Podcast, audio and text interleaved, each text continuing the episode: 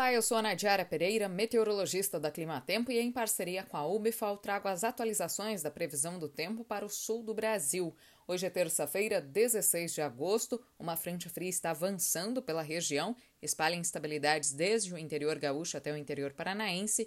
Em meados desta semana, teremos também a intensificação de um sistema de baixa pressão atmosférica, que ajuda a fortalecer as instabilidades. Por isso, entre esta terça e a próxima quinta-feira, tem previsão para chuvas frequentes e volumosas, especialmente entre o norte gaúcho e o interior paranaense. Algumas localidades do interior do Paraná podem receber mais de 100 milímetros em três dias. Essa chuva, apesar de recuperar a umidade do solo e garantir boas condições para o desenvolvimento das culturas de inverno, pode trazer transtornos porque vem com volume bastante excessivo além de paralisar momentaneamente atividades no campo, como a colheita do milho segunda safra, que está sendo finalizada no estado. Após o afastamento desta frente fria, entre o final da quinta e a sexta-feira, teremos o avanço de uma intensa massa de ar de origem polar sobre o sul do país. Aliás, entre a noite da quinta e a madrugada da sexta-feira, a combinação de instabilidades e frio intenso gera risco para ocorrência de neve nas serras gaúcha e catarinense.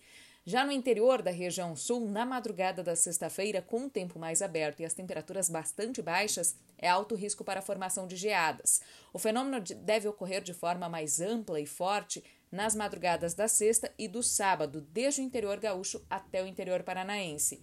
Essas geadas podem ser prejudiciais para lavouras de trigo que já estão em estágio de floração, também podem prejudicar algumas áreas de milho segunda safra que estão em desenvolvimento, lavouras mais tardias e o fenômeno pode atingir de forma mais isolada até mesmo algumas áreas de café do norte paranaense. No domingo, o frio já começa a perder intensidade, mas geadas mais isoladas ainda podem atingir o interior da região sul. A próxima semana deve começar com um tempo mais firme no interior da região sul, mas já no decorrer da próxima semana, novas instabilidades voltam a atingir o sul do país e voltam a espalhar chuvas preferencialmente sobre o Rio Grande do Sul.